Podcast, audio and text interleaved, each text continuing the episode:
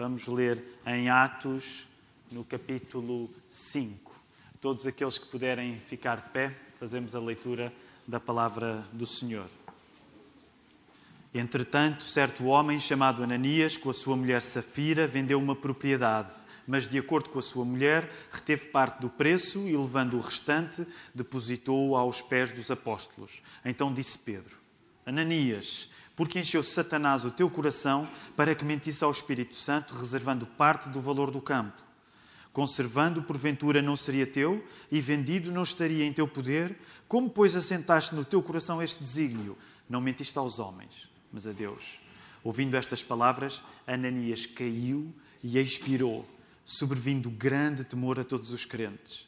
Levantando-se os moços, cobriram-lhe o corpo e, levando-o, o sepultaram.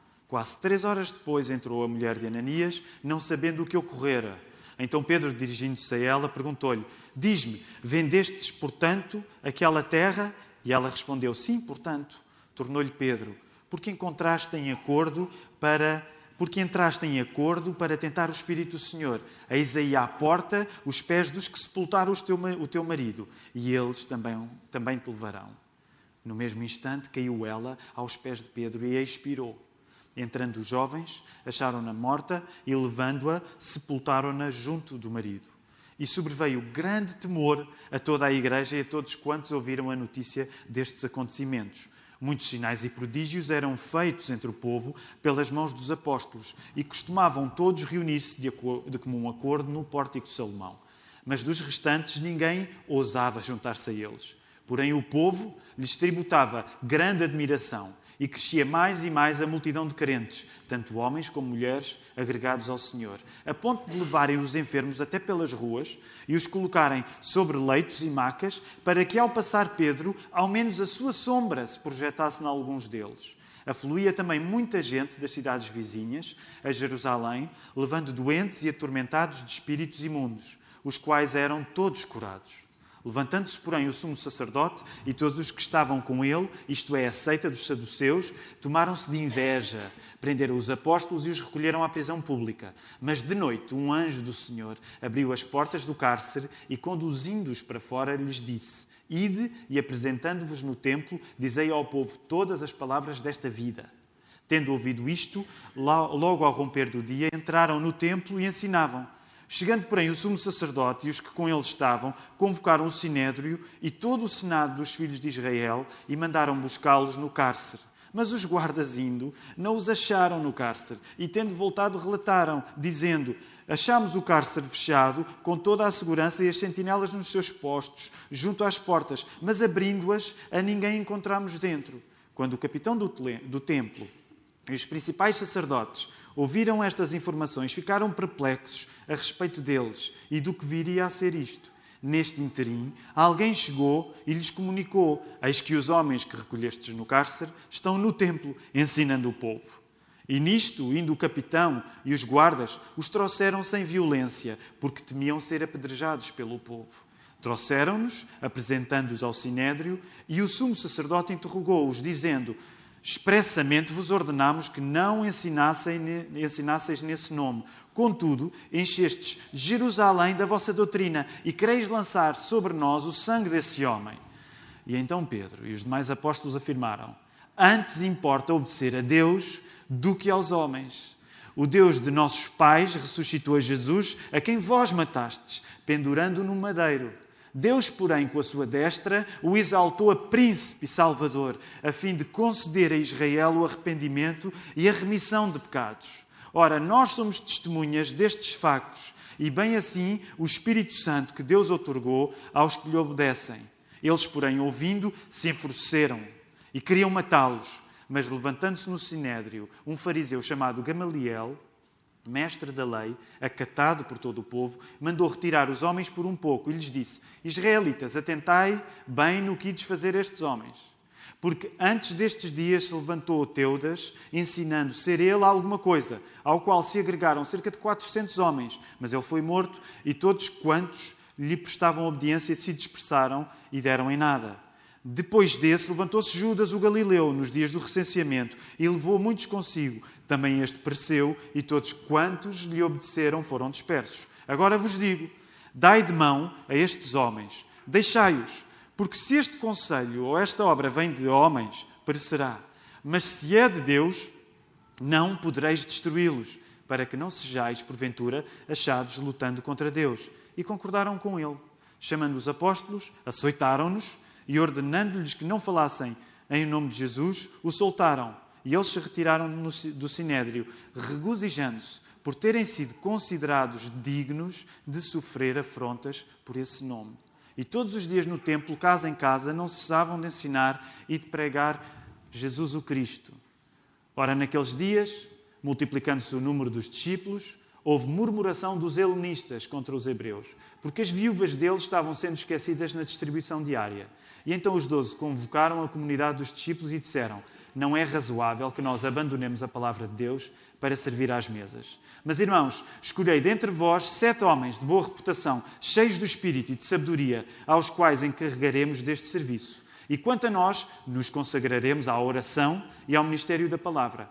O parecer agradou a toda a comunidade e elegeram Estevão, homem cheio de fé e do Espírito Santo, Filipe, Prócoro, Nicanor, Timão, Pármenas e Nicolau, prosélito de Antioquia. Apresentaram-nos perante os apóstolos a estes, orando, lhes impuseram as mãos.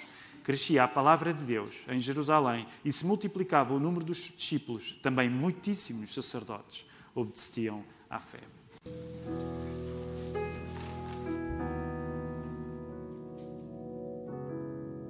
Amanhã chama-se A Lua de Mel Acabou.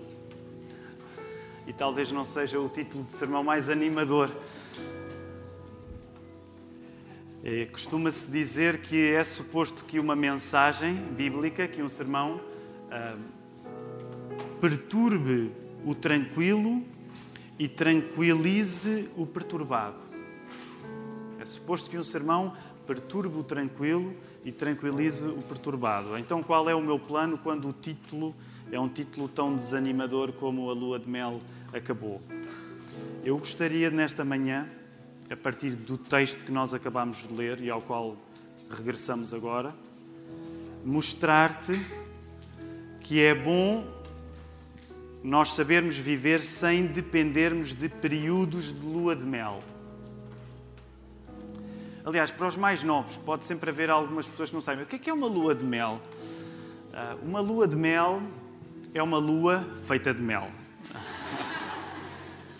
Lua de mel é aquilo que se chama ao período logo a seguir ao casamento, sempre que possível os noivos casam e tiram um tempo especial onde não vão trabalhar mas vão dedicar-se de uma maneira especial à tarefa de viver casados sem trabalhar durante algum tempo.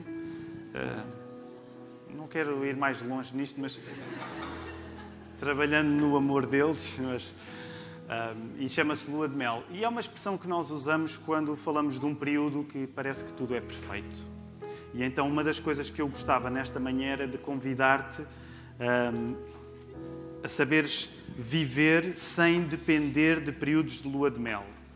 É bom quando tudo corre bem, mas é ainda melhor quando, por causa da fé que nós temos em Cristo, nós sabemos viver bem quando tudo não corre bem. É bom quando tudo corre bem, mas ainda é melhor quando, por causa de Cristo, nós sabemos viver bem quando tudo não corre bem. E viver bem quando tudo não corre bem não só é possível não só é possível, como não é nenhuma contradição, é possível tu viveres bem mesmo quando tudo não corre bem.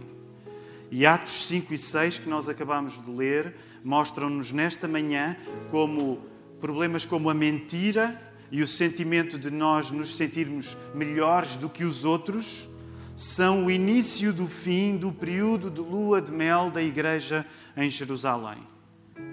Aquilo que até aqui o Espírito Santo tinha estado a unir, a juntar, a mentira e o sentimento de sermos melhores do que os outros, foram a estratégia para Satanás começar a quebrar. Aquilo que o Espírito Santo estava a juntar, Satanás começou a quebrar. Logo, ler este texto seriamente é reconhecer como nós podemos ser tentados pelo diabo de um modo subtil, de um modo astuto, para não sermos verdadeiramente generosos, e generosos na comunidade de Jesus, a Igreja, e como seremos tentados para discriminar pessoas. No final desta mensagem, quero mostrar-te que a solução para estes problemas, como pode ser antecipado, a solução é Jesus. A solução é Jesus Cristo para o problema da mentira, para o problema da discriminação, sentimento de superioridade ou inferioridade em relação aos outros. E gostaria que no final tu pudesses reconhecer Jesus como essa solução. Gostaria de convidar-te a poderes confiar em Jesus, a entregar-te a Jesus a imitares o exemplo de Jesus, que é o contrário destes maus exemplos de mentira e de discriminação. Em vez de mentir, Jesus diz e Jesus é a própria verdade. Em vez de discriminar, Jesus recebe-nos. E por isso, vamos pedir ao Espírito Santo, que é Deus, Deus é Pai, Filho e Espírito Santo, e nós vamos orar e pedir que o Espírito Santo possa fazer esta obra de no final nós podemos confiar em Jesus. Vamos orar. Pai do céu, a tua palavra aberta diante de nós traz-nos uma verdade que nós queremos abraçar, mas que sozinhos não conseguimos. E esta manhã nós queremos começar por declarar que os males que nós encontramos nesta história bíblica são males que nós conhecemos, de praticá-los.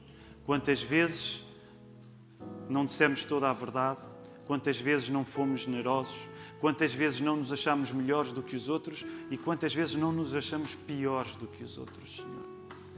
Só tu é que nos podes valer, porque nós sozinhos não vamos conseguir. Temos passado muito tempo a tentar consegui-lo e não temos conseguido, Senhor. E nós queremos pedir que tu te possas revelar a nós nesta manhã para levantar aqueles que estão abatidos, para perturbar aqueles que estão demasiado tranquilos, mas que a obra do teu Espírito possa ser feita. Através da pregação da palavra, guia-me, Senhor. Eu dependo inteiramente de Ti nesta hora, Senhor. E que no final a nossa fé em Jesus possa estar maior do que agora, quando começou. É isso que nós pedimos em nome dEle. Amém. Amém. Vamos voltar a levar os nossos olhos para o texto bíblico. Sabem, não são muitas as ocasiões em que na Bíblia esta coisa excelente que é a Igreja, a comunidade de Cristo, parece tão má como neste episódio. Ananias e Safira, aqui no início do capítulo 5, eh, protagonizam provavelmente o, o, o episódio mais assustador da história da Igreja que nós leremos nas Escrituras.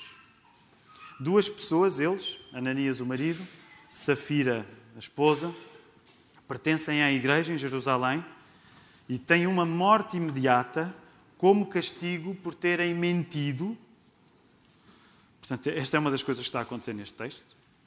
Eh, eh, esta manhã partilhava no, no, no curso de preparação para novos membros da nossa igreja e candidatos ao batismo que este é um dom apostólico que nós não temos exercido, o de. Uh, disciplinar pela, com a morte imediata as pessoas que não dão aquilo que deviam. Eu confesso, às vezes tenho um bocado de vontade de fazê-lo, mas o problema é, é que se esse dom tivesse a funcionar, eu próprio já tinha morrido. E por isso, é, se calhar, não é boa ideia que ele continue. E esta é uma das coisas incríveis que está aqui a acontecer. Uma segunda coisa incrível é que Pedro, um dos pastores da igreja em Jerusalém, surge como alguém com poder de amaldiçoar a pessoa ao ponto de provocar morte. Neste texto, tudo parece demais. Morrer por não dar tudo parece-nos demais. Disciplina pastoral em forma de maldição e de morte parece-nos demais. E, portanto, provavelmente há aqui coisas no texto que nos escapam, porque a nossa tendência é reagir com muito desconforto a este acontecimento. A morte de Ananias e Safira faz lembrar aqueles episódios mais extremos do Velho Testamento em que a ausência de temor a Deus às vezes era o suficiente para fulminar uma pessoa na hora. Por exemplo, em Josué, no capítulo 7, no verso 1, no Velho Testamento, há uma história com semelhanças quando Acã quis guardar para si um despojo que não deveria guardar para si. Agora, estes dois, Ananias e Safira, morrem e nem um funeral decente têm. Aliás, dá até a ideia dá a ideia, mas não é o caso, mas dá a ideia de que a, a igreja em Jerusalém, um dos departamentos que tinha de ter, era um departamento de funeral imediato. Um, porque aconteceu uma e três horas depois estava a acontecer.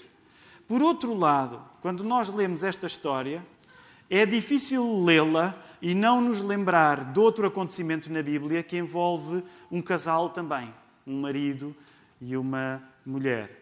Neste caso, é como se o acontecimento de Ananias e Safira estivesse para o Novo Testamento e para a era da Igreja, agora que a Igreja começou, visivelmente, desde Atos 2, é como se Ananias e Safira estivessem para a era da Igreja como Adão e Eva estão para o Gênesis. É como se de repente nós estivéssemos a assistir ao primeiro pecado na vida da Igreja. Não estou a dizer que foi a primeira vez que na vida da Igreja se pecou, mas no texto é como se este abrisse o, o, o, abrisse o precedente de nós, pela primeira vez, estarmos a ler que a Igreja tem problemas dentro de si. Porque até agora os problemas apareciam de fora e a igreja contrastava. E agora os problemas aparecem dentro. Nessa medida, é como se o episódio de Ananias e Safira fossem uh, o equivalente ao pecado original na era da igreja. Parece que são as palavras de Pedro, voltem ao texto, aí verso 3. Parece que são as palavras de Pedro que matam Ananias e Safira. E, e, o facto é este: em mais nenhum momento na Bíblia nós vamos ver uma coisa parecida a acontecer. Em que uma pessoa de Deus, neste caso Pedro, anuncia a morte imediata de alguém. Pedro sabe, de facto, e através do Espírito Santo, coisas que normalmente as pessoas não sabem acerca da morte. Mas bem vistas as coisas, eu gostava de vos fazer pensar, uh, se calhar de uma maneira que não é tão imediata como nós, quando nós lemos este texto. Bem vistas as coisas, o que é de fantástico, o que de fantástico está a acontecer aqui, nem é tanto que Ananias e Safira morram por, por mentir. O que é fantástico neste episódio é que a mentira deles os mate tão depressa. Onde é que eu quero chegar com isto? De certo modo, o problema é menos de Ananias e Safira e mais nosso que nos queremos convencer que é possível viver numa mentira e não morrer. O que é extraordinário neste acontecimento talvez não seja tanto que a mentira mate, mas que ela mate tão depressa. E provavelmente nós caímos no extremo oposto, que é termos a ilusão de que é possível viver numa mentira sem que isso signifique a nossa morte. Voltem só a, a, a ver os versos finais do capítulo 4, onde o pastor Filipe pregou na semana passada. Nós temos um exemplo único que serve de contraponto, que é o exemplo de Barnabé. Se a vida de Barnabé, entre os versos 36 e 37 do capítulo 4, se a vida de Barnabé cresce no texto anterior ao de Ananias e Safira, a vida de Barnabé crescia através da sua generosidade, por aquilo que ele dá. Agora reparem, o movimento oposto. A vida de Barnabé cresce porque ele dá, e o oposto é a mentira, junto com a ganância, no caso de Ananias e Safira, interrompem-lhes o texto que a vida deles era. Portanto, a generosidade amplia a nossa vida, o contrário da generosidade interrompe. E a mentira, nessa medida, é o contrário da generosidade. Viver em mentira quer queiramos, quer não, é um caminho para a morte. Pode não ser imediato, mas é um caminho para a morte. E por isso não é de estranhar que as Escrituras tratem o diabo, Satanás, como o pai da mentira. Ele é o pai das coisas que levam à morte. Ele é o pai das coisas que não levam à vida eterna em comunhão com Deus. Para que a mentira matasse imediatamente, apressou-se aquilo que na maior parte das vezes ainda está por chegar, que é o quê? O julgamento de Deus. O que também está em causa neste episódio de Ananias e Safira é que há uma equivalência entre o juízo de Deus e o juízo da Igreja. As palavras de Pedro tornam-se as palavras de Deus. O texto bíblico está a fazer-nos uma sugestão nesta manhã, que é esta: querer enganar a Igreja não é assim tão diferente de querer enganar o próprio Deus. Se a Igreja é mesmo o corpo de Cristo, ninguém deverá esperar dela nada menos sério do que relacionar-se com o próprio Deus. E o elemento visual, que é cair aos pés de alguém, está aí no verso 5, está aí no verso 10. Este elemento visual ilustra cair aos pés de alguém era, naquele contexto, um sinal de honra. A pessoa prostrar-se aos pés era um sinal de prestar honra a quem nós nos estávamos a prostrar. Ora, Ananias e Safira, que não fizeram isso em vida com Pedro, nesse sentido, não se submeteram à autoridade que Pedro tinha, fazem agora em morte. Há um elemento escatológico acerca dos últimos acontecimentos aqui, que é se tu em vida, se tu em vida não te prostras diante de Cristo, e neste caso através da presença da Igreja, vais-te prostrar em morte. Aquilo que eles não fizeram com vontade, fizeram sem falta de, com, na ausência dela quando morreram, mas acabaram prostrados aos pés de Pedro enquanto representante de Cristo. E não deixa de ser curioso que é neste contexto assim até diríamos um pouco sinistro este episódio um pouco incómodo na vida da Igreja, é, neste, é interessante que é precisamente aqui no verso 11 que pela primeira, primeira vez vai ser usada a palavra eclésia, a palavra igreja. Talvez para nos amparar, é? para nos dar um consolo num episódio que todo ele parece de facto assustador. A verdade é que, para todos os efeitos, a morte de Ananias e Safira também pertence àquilo que, no geral, vamos chamar-lhe sinais e maravilhas existentes na vida da Igreja. Reparem, no final do, do episódio, uh, o episódio prossegue para mostrar outros sinais, outras maravilhas que estavam a acontecer na Igreja, a partir aí do verso 12. Mas o que eu te quero convidar é não separes este acontecimento aparentemente sinistro da morte de Ananias e Safira dos sinais e maravilhas, dos sinais e prodígios que estão a acontecer na vida da igreja. Isso também ajuda a explicar a aparente contradição de, juntamente com o facto das pessoas evitarem fazer parte da igreja por causa de, de Ananias e Safira, quem é que vai censurar, não é? As pessoas começaram a ouvir falar naquela igreja única, naquele grupo de pessoas único que está a crescer muito, mas onde, se eventualmente mentir, as pessoas correm o risco de morrer. Portanto, é natural que haja pessoas que disserem: Eu acho que hoje vou passar o culto. O dia está fechado, eu acho que hoje não vou ao culto. Ah, mas reparem o que o texto diz, isso é incrível. Vejam rapidamente entre o verso 11 e o verso 14. Porque há aí uma coisa que parece, a maior parte das vezes, parece uma contradição para nós. E não é uma contradição. Que é, ao mesmo tempo, evita-se a igreja, mas ao mesmo tempo as pessoas admiram a igreja. Ao mesmo tempo evita-se a igreja porque. A morte de Ananias e Safira assustou toda a gente, meteu medo mas ao mesmo tempo a igreja continua a crescer. Já viram? Parece uma contradição, mas aí está ela. Não há contradição. É como se a igreja pudesse meter medo, ao mesmo tempo que a igreja pode ser uma maravilha. E, e talvez este seja um bom lema para nós nesta manhã, para a nossa fé nesta manhã, para a nossa relação uh, com a igreja nesta manhã, que é tu poderes dizer: olha, uh, fazer parte da igreja às vezes mete medo. Mete medo, é verdade. Mas é uma maravilha mete medo e é uma maravilha. Alguém vai dizer, mas como é que conjugas isso? Não sei, mas as duas coisas acontecem. Às vezes, por eu ser cristão e fazer parte de uma comunidade vasta de pecadores como eu, salvos pela graça de Jesus, às vezes mete medo estar com eles. E não fujas disso, mete mesmo medo. Mas ao mesmo tempo é uma maravilha. Por isso mesmo vamos avançar nos episódios bíblicos. Há outras coisas que queremos ver nesta manhã. Uh, há um elemento de rivalidade que vai percorrer este texto. As autoridades do Sinédrio invejam a autoridade verdadeiramente espiritual dos apóstolos. Vocês podem ver isso no verso 17. Depois o sumo sacerdote prende os apóstolos na prisão, verso 18. Depois Deus solta-os através de um anjo, no verso 19. E depois tem aquela, aquele episódio caricato que eles, eles, as autoridades religiosas têm dificuldade em seguir o ritmo dos apóstolos. Porque eles já não estão na prisão, eles já estão no templo. Um, e tem graça. E não dá para fazer justiça à própria graça que, que, que o texto tem, graça teológica e graça de tem piada também.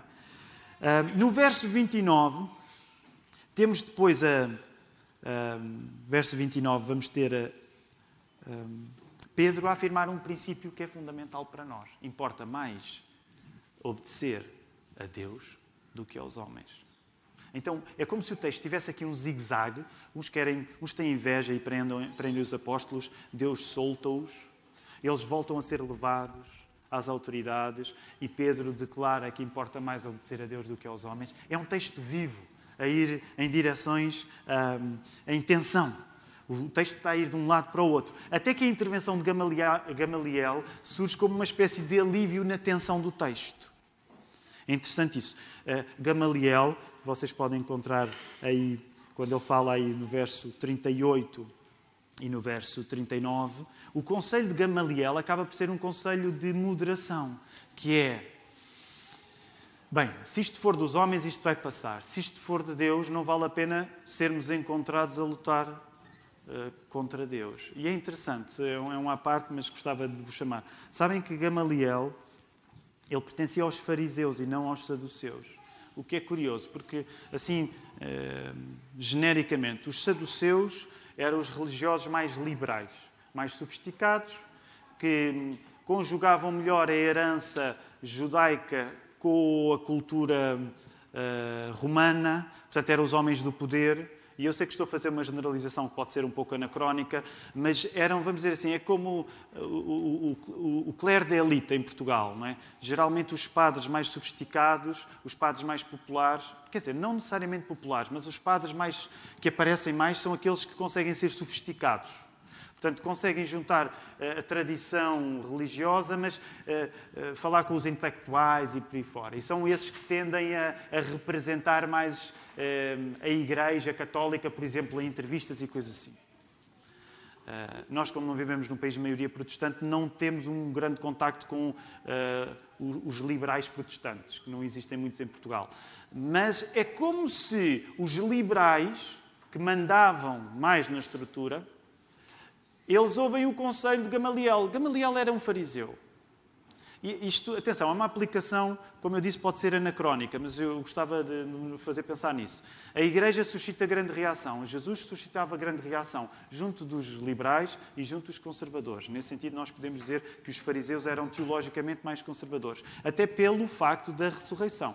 Os saduceus não acreditavam na ressurreição. São como aqueles padres e pastores sofisticados que vêm sempre explicar que aquilo que está no texto não pode ser bem levado à letra, que pela razão A, B ou C, basicamente tudo o que está aqui não é o que parece e é sempre uma coisa diferente. Os saduceus tinham esse tipo de sofisticação e os fariseus eram populares, portanto acreditavam na ressurreição. Curiosamente, Gamaliel é um homem que vem do contexto fariseu, mas que era respeitado por, todo, por todos.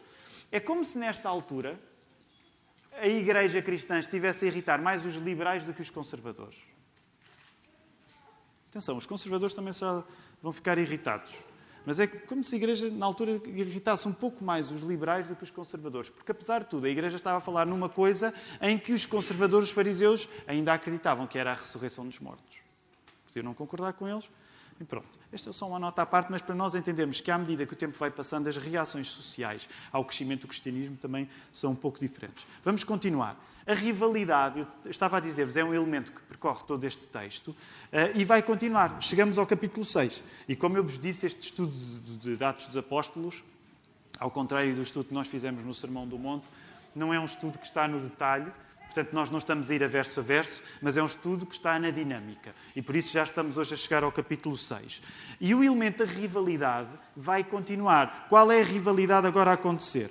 O problema é que na igreja de Jerusalém, as viúvas que falavam grego estavam a ser discriminadas em favor das viúvas que falavam aramaico. Verso 1 do capítulo 6. O cuidado das viúvas sempre foi um assunto muito importante na Bíblia. E por outro lado, murmurar por causa da comida é na Bíblia um sarilho clássico. Não é? Portanto, aqui temos, estamos a falar com dois elementos que são clássicos nas Escrituras: cuidado com as viúvas e murmurar por causa da comida. Por isso mesmo, não dava para desvalorizar aquela circunstância. E por isso mesmo os apóstolos não desvalorizam o que está a acontecer. Os doze apóstolos, reconhecendo que a tarefa pastoral que lhes cabe é orar e dedicarem-se ao estudo da palavra, versos 2 e 4, apresentam uma solução. Sete homens de caráter têm de ser reconhecidos pela Igreja e consagrados a servirem a Igreja. E o termo para o serviço, neste contexto, é, é, é o termo grego que nos dá a palavra diaconia, diácono. Nasceram os diáconos como solução para a divisão dentro da Igreja. Os diáconos nascem como solução para um problema de rivalidade dentro da Igreja. Quem é que é o diácono? O diácono é aquele que faz aquilo que é preciso ser feito para que o pastor esteja dedicado à oração e à palavra. Nós somos muito abençoados por diáconos na nossa igreja. O número de diáconos vai ter de crescer este ano, porque há mais trabalho a fazer, mas são homens e mulheres que vocês devem não só respeitar, como apoiar e envolverem-se. Não é preciso ser diácono para servir, toda a igreja deve servir. Mas os diáconos são pessoas muito importantes na vida de qualquer igreja e, deixa-me dizer, na vida da Igreja da Lapa em particular. E eu gostaria que todos aqueles que estão aqui tivessem, de facto, um grande afeto, um grande, uma grande estima, porque são homens e mulheres que fazem aquilo que é necessário para que eu, o Filipe e o Marco possamos estar dedicados à oração e à palavra. Diante do problema resolvido, o que é que acontece? Verso 7, aí do capítulo 6, o último verso que nós lemos. O que é que acontece? A palavra espalha-se, a palavra cresce e multiplica-se o número dos discípulos. Portanto, a palavra espalha-se e a igreja cresce. A palavra é vista como a força vital, atingindo a vida das pessoas e transformando as circunstâncias de acordo com a vontade de Deus. A igreja é sempre a criatura da palavra de Deus. A igreja é sempre a criatura da palavra de Deus. E registra-se o facto, ainda interessante, e por isso é que eu quis fazer aquela nota sobre fariseus e, e saduceus que há alguns que estão a converter são sacerdotes. Uh, vocês encontram aí no verso 7. Há sacerdotes que se estão a converter à fé. Sendo que a maioria dos sacerdotes eram saduceus, dos liberais que não acreditavam na ressurreição, vocês têm de compreender que isto é extraordinário o que está a acontecer. Porque estão a converter-se à fé as pessoas de quem não se esperava que se poderiam converter à fé estão a tornar-se cristãos pessoas que tinham sido ensinadas, na sofisticação da religião deles, a não acreditar na ressurreição. Portanto, o que está a acontecer em Jerusalém é tu pensares naquelas pessoas que tu achas que é mais improvável que se possam converter e essas pessoas estão-se a converter. É isso que está a acontecer na igreja em Jerusalém. Vamos tentar rapidamente aplicar algumas verdades bíblicas deste texto às nossas vidas nesta manhã. E é importante nós detectarmos um padrão a acontecer no livro dos Atos desde que nós começámos a estudá-lo. Aquilo que o Pentecostes, a descida do Espírito Santo, juntou em Atos 2, unindo os crentes numa só comunhão, aliás, podem ler isso em Atos 4, 32, aquilo que o Espírito Santo começou a juntar numa só comunhão, começa agora a ser separado pela mentira e pelo sentimento de que uns são melhores do que outros. E deixa-me dizer-te de uma maneira muito direta. Além de Deus e da sua igreja, ninguém te vai ajudar a tu creres com outros num só coração ou alma, tendo tudo em comum, como diz Atos 4:32. Pelo contrário, tu próprio, e a expressão bíblica para isso é carne, as pessoas à tua volta, e a expressão bíblica para isso é mundo, o inimigo, a expressão bíblica para isso é diabo ou Satanás, a carne, o mundo e o diabo não te vão ajudar para que tu sejas, para que tu vivas numa comunidade em que somos um só coração e temos tudo em comum. O que quer dizer é que ninguém te vai ajudar para que tu vivas em comunhão na igreja. A sociedade à tua volta, eu não estou a demonizar a sociedade à tua volta, porque tu fazes parte do problema. Mas ninguém te vai ajudar para que tu vivas num espírito de unidade na igreja. Pelo contrário. Satanás vai dar tudo para quebrar essa unidade que tu tens com a igreja. O Espírito Santo produz essa comunhão e Satanás quer dividir essa comunhão. É isto que Pedro está a dizer a Ananias no verso 3. Voltem lá ao verso 3. Ananias, porque encheu Satanás o teu coração? Portanto, a lógica aqui era: o Espírito Santo tinha enchido a igreja com, com comunhão, com o próprio Espírito, as pessoas estavam cheias do Espírito, viviam em comunhão por causa disso, e Satanás quer esvaziar e começa a encher o coração das pessoas com coisas como a mentira e o sentimento de que somos melhores do que os outros. Onde é que eu quero chegar com isto? Não é possível, nós somos cristãos, aqueles que já são cristãos esta manhã, não é possível ler este texto sem compreender que, se até aqui era o Espírito Santo a agir, agora o diabo está a reagir. Por isso há autores que, quando chegam a esta parte do livro dos Atos dos Apóstolos, falam na, a, a, o contra-ataque satânico, a ofensiva de Satanás em relação à obra do Espírito Santo. Não é possível tu fazeres parte da aventura que a Igreja é sem reconheceres a realidade de Satanás e dos seus planos de destruição. Até nós reconhecermos como obra de Satanás coisas que nos podem parecer inofensivas, como a mentira ou a discriminação, nós vamos viver a igreja sonâmbulos. Até nós reconhecermos como obras do diabo coisas que não nos podem, podem parecer que não são assim tão graves, como a mentira e discriminação, nós vamos viver sonambulamente na igreja. Perceber a realidade, a estrada que está à nossa frente, para nós estarmos no ir, esse é o tema desta série de mensagens em Atos. Perceber a realidade implica nós sabermos lidar com uma ofensiva de Satanás, que é constante. Satanás não é omnipotente, como Deus é. Mas acho que é seguro poder dizer que ele não tira férias para nos tentar. Logo, é importante dizer, a lua de mel acabou. Uma igreja que não vive em lua de mel reconhece que Satanás e a sua ação são reais e que a disciplina, que foi aquilo que aconteceu com Ananias e Safira e foi aquilo que de outra maneira aconteceu com a escolha dos diáconos, é uma parte da reação necessária a um mundo onde Satanás é verdadeiro, não é apenas uma ideia. Essa disciplina é tão necessária a corrigir abertamente o erro dos membros da Igreja, como a servir o, os membros da Igreja. Esta manhã, a classe de preparação para novos membros, nós falávamos na questão da disciplina. E a nossa tendência é pensarmos em disciplina como castigo. Não, olha para aqui a disciplina em ação. A disciplina é aquilo que corrige e que serve. Porque reparem, se nós podemos dizer que o acontecimento da morte de Ananias e Safira é um acontecimento de disciplina dentro da igreja, nós também podemos dizer que a escolha dos diáconos é um acontecimento de disciplina. Portanto, a disciplina é aquilo que tanto corrige como serve. A disciplina é aquilo que existe numa igreja também para que tu possas ser servido por ela. Agora, lê isto pela negativa. Pensa um bocadinho. Se tu estás numa igreja que não tem disciplina, é muito improvável que possas ser servido da maneira certa por essa igreja. Se estás numa igreja que não tem disciplina, é improvável que possas ser servido pela igreja da maneira como Deus quer que a igreja te sirva também. E que tu sirvas também a igreja.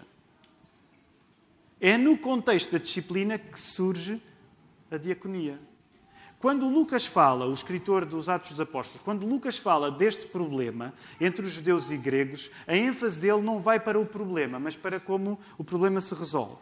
Apesar de eu também desejar o mesmo, não dar tanta, tanta ênfase ao problema e mais à solução, eu gostava só de fazer uma paragem rápida no modo como os problemas de Jerusalém podem ter mais a ver connosco do que nos parece nas tentações da mentira e no sentimento de que uns são melhores do que outros. E quero começar pela questão da mentira, sobretudo no seu contexto, em que leva a mentira como uma maneira de eu não dar aquilo que devo. Lembrem-se, o problema de Ananias e Safira não foi tanto o que eles não deram, foi aquilo que eles mentiram. E já noutro, noutra mensagem vos disse que a partilha de bens era algo voluntário. Tanto que Pedro dizia, podias ter guardado e ter ficado com ele. O problema principal foi a mentira. Agora, gostava de falar no problema da mentira também no contexto que ele, neste episódio, está ligado àquilo que nós damos à comunidade. E quero ser sincero.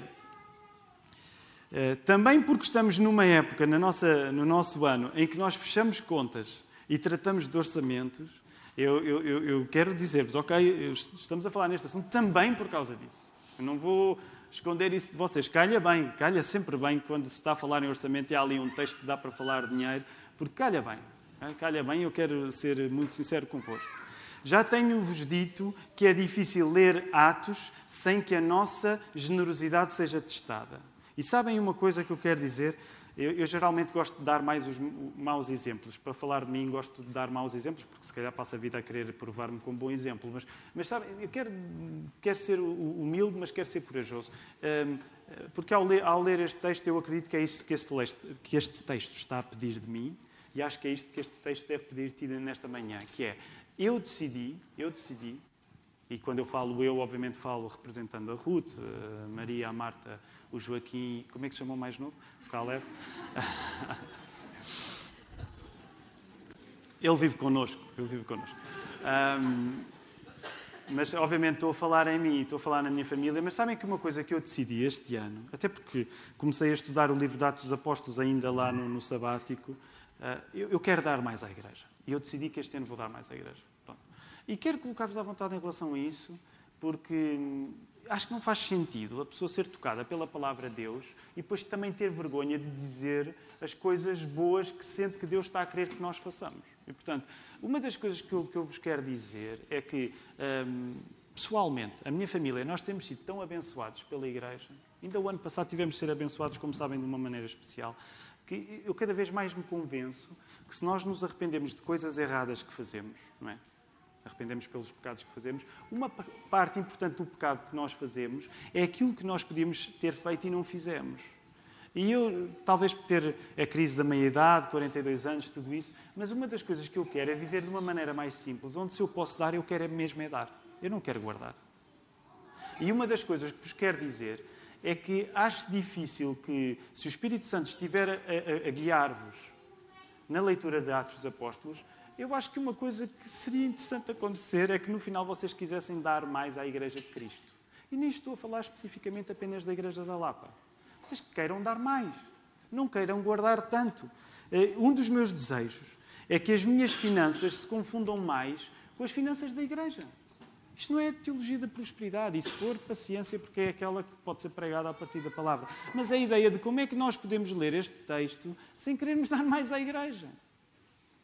E gostaria que isto fosse dito da maneira mais despejada e simples possível, sem truque. Até porque estamos a fazer orçamento e precisamos mais, a igreja precisa de mais dinheiro, tudo isso. Mas não é acerca da Lapa em particular, é acerca de como é que tu vais ler estes textos acerca de Ananias e Safira sem desejares o oposto, que é o exemplo de Barnabé. E deixem-me dizer muito sinceramente: a maior parte das vezes nós nunca fizemos nenhum pecado como o de Ananias e Safira.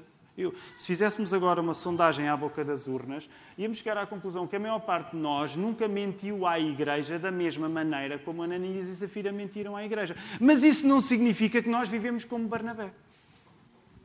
E o que eu te quero dizer mesmo, encorajar-te é, eu acho que tu deves, 2020, ainda por cima, 2020 é um ano bonito e tal, especial, tu vivas mais como Barnabé. Dá mais à igreja, guarda menos para ti, investe mais. Certamente que a igreja vai querer ser boa mordoma nos, dos, dos, de todos os recursos que nós temos. Como vocês reparam, sempre que os diáconos acabam de recolher a oferta, oram, Senhor, ajuda-nos, guia-nos para que nós sejamos sérios a administrar estes bens e por isso prestamos contas e aqueles que são membros vão ter de votar no orçamento e tudo isso.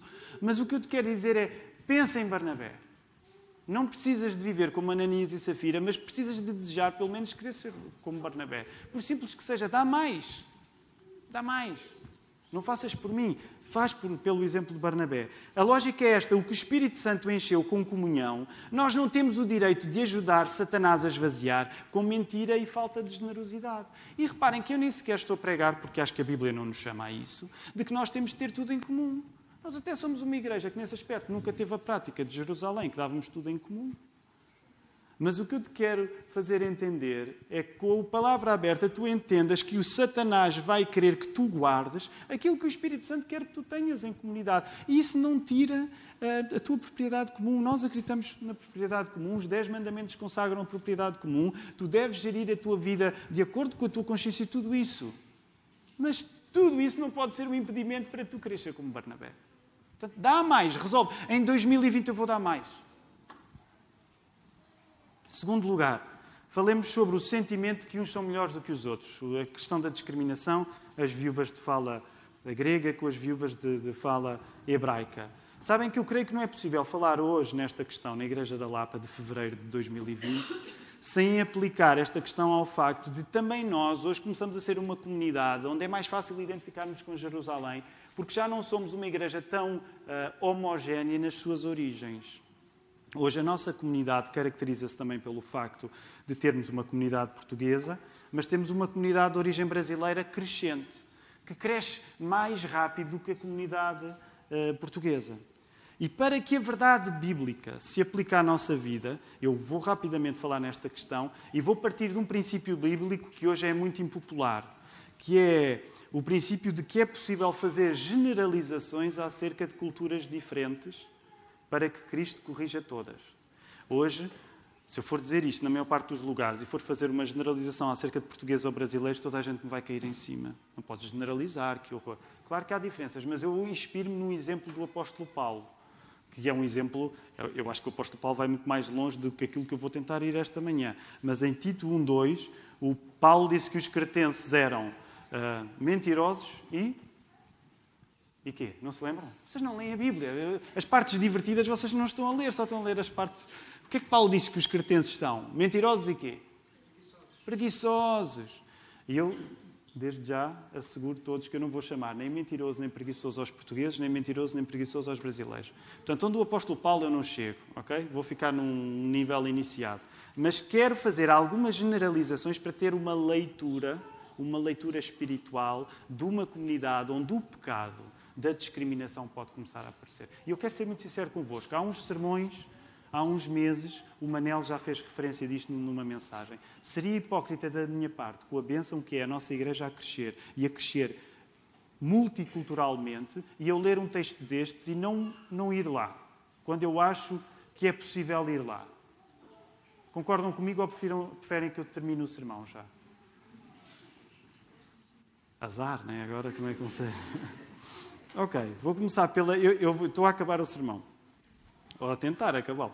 Uh, vou começar pela realidade de ser tentador. Ok? Estas são coisas sérias, eu gostava que nós as pudéssemos ouvir com humildade. Quero começar pela realidade de ser tentador numa comunidade multicultural, com várias culturas, uns discriminarem outros. E eu quero dizer preto no branco: é muito tentador portugueses discriminarem brasileiros. Aliás, os irmãos que chegam no Brasil e que já aqui estão há mais tempo, uma boa parte de vocês já começou a reparar como é que isso acontece na vossa vida. Ok? Não, não preciso ser eu a informar-vos. E eu não tenho, não é minha tarefa hoje explicar porque é que isto acontece ou dar todas as razões pelas quais isto acontece. Eu gostava apenas de mencionar que uma coisa que torna o contexto tentador para que, mesmo dentro da Igreja, portugueses possam discriminar brasileiros, tem a ver com isto. Nos últimos 30, 40 anos, aliás, na história dos evangélicos em Portugal, como nós sempre fomos uma minoria tão pouco expressiva, uma das coisas que eu acho que torna a vida difícil dos portugueses no relacionamento com estrangeiros é que, como os portugueses estão ansiosos para não se tornarem tão insignificantes, lidam com dificuldade com qualquer pessoa que esteja numa posição de os ajudar. Como, por exemplo, os batistas em Portugal são fruto do trabalho missionário norte-americano e do Brasil. Por um lado há muita gratidão, mas por outro lado há um sentimento de há um ressentimento, que é a mesma pessoa que é ajudada está desejosa de chegar a um momento em que não precisa mais de ser ajudada. Ok? E é isto que torna, na temperatura emocional dos portugueses, difícil a tarefa de lidar com pessoas que nós crescemos a ver como, às vezes, quase fundamentais para nós próprios. É quase como querer sair de casa. Por um lado, nós somos gratos aos nossos pais, mas chega uma altura nós queremos sair de casa. E esta é uma das coisas que eu acho que está, eh, muitas vezes, a justificar que o português, por um lado, que beneficiou tanto do trabalho missionário norte-americano, tanto do trabalho brasileiro, por um lado, esteja ansioso para ter uma expressão que é sua, porque ele nunca conseguiu sentir-se autónomo. Okay? Eu não vou muito mais fundo neste assunto, se vocês depois quiserem discuti-lo comigo. Eu, ao longo dos anos, tenho escrito alguma coisa sobre isso. Se vocês quiserem, no final do ano sairá um livro onde eu falo especialmente sobre estas questões do relacionamento Portugal e Brasil. E se vocês estiverem com paciência para isso, podemos falar sobre o assunto. Vocês não têm de concordar com tudo o que eu estou a dizer, mas eu acho que é pastoralmente sábio dar-vos algumas das razões que explicam que haja, que possa contribuir para a discriminação, mesmo dentro da Igreja, de portugueses com brasileiros. Porque esse é um pecado que Satanás quer minar e, e o nosso trabalho é dizer-lhe não. Depois há outros fatores que eu não vou entrar agora. Para aqueles que já chegaram a Portugal, já toparam que, se, em comparação, o português tende a ser um pouco desconfiado, um pouco hesitante. O brasileiro, no geral, é mais exuberante. Não estou a chocar nenhum brasileiro ao dizer isso, não, espero que não. É preciso ir, ouvir, ir ouvindo os amens brasileiros para eu sentir que não estou a, meter a, que estou a dizer alguma verdade. Mas o português tende a ser desconfiado e, e, e esse encontro de culturas, esse encontro de culturas traz muita coisa ao de cima que às vezes não é assumida. E o meu ponto aqui é focar-me nos portugueses e dizer: tu que és português, tu que estás aqui há algum tempo, tu tens de pensar bem de que modo é que Satanás não te pode estar a tentar para tu discriminares aqueles que chegam e do Brasil em particular. Eu sei que isto pode ser desconfortável, estamos todos juntos e de repente. Mas, mas nós somos humanos. E se isto aconteceu na Igreja de Jerusalém, que estava num período de lua de mel, porquê é que não há de acontecer connosco? Okay? E eu, para os portugueses em particular, quero dizer: eu quero que tu consideres a, a maneira como, no crescimento da nossa igreja, tu vais ser tentado a ser discriminador, a achar-te melhor do que os outros. E deixem-me dizer: esta é a minha convicção, mas vocês podem ter outra opinião. Estou a falar para os portugueses agora. Mas eu estou convicto que uma das piores coisas que acontece em Portugal hoje em dia é a discriminação contra brasileiros. E é subreptícia, é subtil, mas é uma coisa que muitas vezes existe. E que nós precisamos nos arrepender disso. Precisamos nos arrepender disso. Porque essa é uma estratégia de Satanás. Para terminar, quero também agora falar para, para uma tentação que possa existir para os nossos irmãos brasileiros. Sabem que ainda esta semana conversava com o pastor Diego uh, e nós temos de orar pelas pessoas que estão a dar a sua vida por nós, pela família Lopes em particular. E falámos nestes assuntos, temos falado muito nestes assuntos, uh, amadurecido estes assuntos. Uh, e estas são coisas importantes. Uh, também a comunidade brasileira pode ser tentada, ok? Também a comunidade brasileira pode ser tentada. Deixem-me começar por aqui. Sair de casa, e vocês sabem isso melhor do que eu sei, e agora falando para os irmãos do Brasil em particular, sair de casa é sempre um sacrifício. Sempre um sacrifício. Vocês sabem isso melhor do que eu. Do mesmo modo como Jesus teve de sair de casa, esvaziando-se a si mesmo em serviço, que é o que nós encontramos em Filipenses 2, 5 a 7 o que eu vos quero dizer é que qualquer experiência de emigração, mesmo que seja feita por pessoas não crentes, ela pressupõe uma parte que é imitar Jesus. Qualquer imigrante, ele até pode não ser crente, mas por ser imigrante, ele não sabe, mas ele está a imitar Jesus. Porque ele está a sair de sua casa e isso implica sofrimento e implica serviço. Ninguém sai com sucesso da sua casa, da sua cultura, sem imitar o exemplo do Senhor a nível de servir e a nível de sentir na pele o quão difícil é sair de casa. Esvaziarmos de nós e servirmos é apenas aquilo que acontece quando nós saímos de casa. E quero dizer isto para um consolo. Eu sei que é um consolo muito à portuguesa. Sabem que o português tem aquela maneira demasiado morta de consolar as pessoas, mas é sincero da minha parte. Mas uma coisa que eu quero dizer aos irmãos brasileiros é: se tu estás a sofrer por estar em Portugal, isso é apenas sinal que saíste do Brasil não é grande consolo, mas é apenas sinal de que de facto já não estás em casa. E agora deixa-me ser ajudador, mas também ser um pouco sério. Se tu saíste do teu país, tu vais sentir, tu vais sofrer por causa disso, é óbvio que vais. Portanto, não podes estar aqui à espera das coisas boas que tinhas lá. Tu saíste, tu sem querer, ou se calhar querendo, estás a imitar o exemplo de Jesus. Portanto, é normal que isso te vá custar. Se tu, tu, se tu estás em Portugal e te está a custar, é apenas sinal de que estás mesmo em Portugal. E quero dar só dois exemplos eh, com cuidado nisto. Bem, o exemplo de Jesus é o, principal. Se Jesus sofreu ao sair de casa, como é que tu não vais sofrer ao fazer alguma coisa parecida? Jesus sofreu ou não sofreu ao sair de casa? É óbvio que sofreu. Dois exemplos só pequeninos e depois, se Deus quiser, terminaremos. Um, mas cada lá. Eu gosto sempre de dar o exemplo do, do, Mark. O Mark e a Ana, a Sierra, a Bria atrás, a Sierra agora já está nos Estados Unidos, a Bria vai preparar-se para estudar para lá também. Eles chegaram a Portugal em 2008 e chegaram à nossa igreja por volta de 2013, uh, eh, os, os Bustrums. Uh, e o Mark já era missionário, ainda por cima missionário, a seguir ao Vaticano, é a maior instituição missionária do mundo, que é a International Mission Board, da Convenção Batista do Sul. E o Marco chegou a Portugal e à nossa igreja em particular em 2013. Um, e nós costumamos brincar quando vamos ao estrangeiro falar acerca de parcerias missionárias. Eu costumo dizer que eu costumo dizer isto porque o Marco me ensinou isto, que ele, ele passou um período de praticamente sete anos de, de tentar perceber Portugal.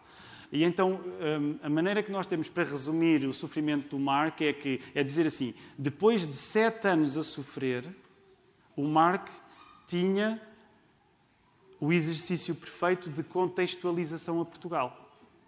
Depois de sete anos de sofrimento, tu és um português. Se ainda não sofreste sete anos, é difícil identificar-te com o país. Agora, calma, isto não é uma palavra maldição, porque o pastor Diego ainda esta semana dizia, mas estás a querer dizer que eu vou tentar a sofrer sete, sete anos? Eu não, se Deus quiser, não. Mas, mas percebem a ideia? Sabem uma coisa que, que, implica sofrimento para o Mark, isso é para vocês valorizarem também o, o, o, exemplo dele, é que nós falamos muito em Portugal. Aliás, vem, eu estou a tentar terminar o sermão e não consigo. Falamos, e falamos, e falamos, e falamos. O Mark, a Ana e qualquer pessoa que vem servir para Portugal tem de ouvir, ouvir, ouvir e ouvir ainda mais um bocadinho. Porque os portugueses falam, falam, falam e falam. Ok? E vou dar um último exemplo, que é o menos inspirador, mas não resisto. Vou dar o meu próprio exemplo. Até porque eu sou uma pessoa como vocês sabem, eu falo muito. Uh, tenho opiniões sobre tudo. Sobre tudo mesmo, sobre tudo. Coisas que vocês não imaginam que é possível ter opinião, eu tenho uma opinião acerca disso. Eu estive nos Estados Unidos durante cinco meses, numa igreja que, durante quase cinco meses, que nos tratou muito bem. Uh, e eu estou a dizer isto para encorajar, mas eu quero ser sério nisto, porque eu acho que estes assuntos são importantes. Sabem quantas vezes eu abri a boca na igreja onde eu estava eu tenho pena que tenha sido o maior milagre da minha vida e vocês não viram. Eu abri uma vez a boca lá quando perguntaram qual é o vosso livro preferido. E, era o... e na escola eles estavam a insistir, tanto que eu disse: Ah, o meu é o Huckleberry Finn, ou um dos meus preferidos. E ele. Mas de resto, eu estive lá mudo e calado. Foi mesmo um milagre que vocês estavam a orar por mim, porque eu estive de facto calado lá. Não me entendam mal. O que é que eu não estou a dizer? Eu não estou a dizer que quem chega tem de ficar calado. Mas o que eu estou a dizer, e quero ser sério nisso, quem chega tem de ouvir mais do que falar. Quem chega tem de ouvir mais do que falar. Porque se tu não vais ouvir, tu estás a perder a oportunidade de servir fora de casa, que foi para onde tu foste. E portanto eu quero dizer isto para encorajar os nossos irmãos brasileiros, que é, peçam a Deus essa envergadura, mas que é de chegar e ouvir e tentar compreender. Tentar compreender. Não permitam que Satanás vos desanime a um ponto que, ainda antes de vocês se contextualizarem, vocês já estão a desistir. E permitam-me dizer isto com amor. Isso tem acontecido vez após vez com irmãos que chegam do Brasil, que desistem na altura em que Deus tinha começado a transformar para amar gente tão difícil de amar como os portugueses. E vamos terminar com milagres. É possível amar portugueses. Okay? Algum brasileiro queira dizer amém? Não, não, não cientifico. Alguns, alguns vão dizer amém, não é? Há uns coitados, quando se viram, já estavam casados com Juliano. Agora, agora aguenta. Sete anos mais sete, né? Meus irmãos, é bom quando tudo corre bem mas é melhor ainda quando a vida corre bem sem que tudo precise de correr bem. Nós precisamos de compreender que, enquanto igreja, não podemos estar dependentes de períodos de lua de mel. Não, não me entendam mal. Se tu estás num período de lua de mel em relação a alguma coisa, por favor, vive essa lua de mel. Vive essa lua de mel. Mas lembra-te que uma das armas que Satanás vai usar, e Satanás vai mesmo fazer isso, ele vai querer convencer-te que a tua vida só é suportável quando estás em lua de mel. E se tu achares que a tua vida só é suportável em períodos de lua de mel, ele vai encher o teu coração e vai esvaziar o teu coração daquilo que o Espírito Santo te tinha enchido. E nesta manhã o que eu te quero dizer é que tu tens de confiar naquele que não te mente, porque é verdade, que é Jesus, e aquele que não discrimina, que te recebe, que é Jesus. E nessa medida, tu estarás pronto para viver bem quando tudo corre bem, mas tu estarás pronto para viver bem quando tudo não corre bem, porque Jesus é tudo aquilo que tu precisas. E quando uma igreja está no lugar onde pode viver bem quando tudo não corre bem, essa igreja confronta os seus pecados, reconhece que vai ser tentada para mentir, reconhece que vai ser tentada para, para não dar, reconhece que vai ser tentada para discriminar, expõe-se à disciplina, permite que a disciplina seja uma maneira de nós sermos servidos em amor e essa igreja está no ir. Que o Senhor nos abençoe.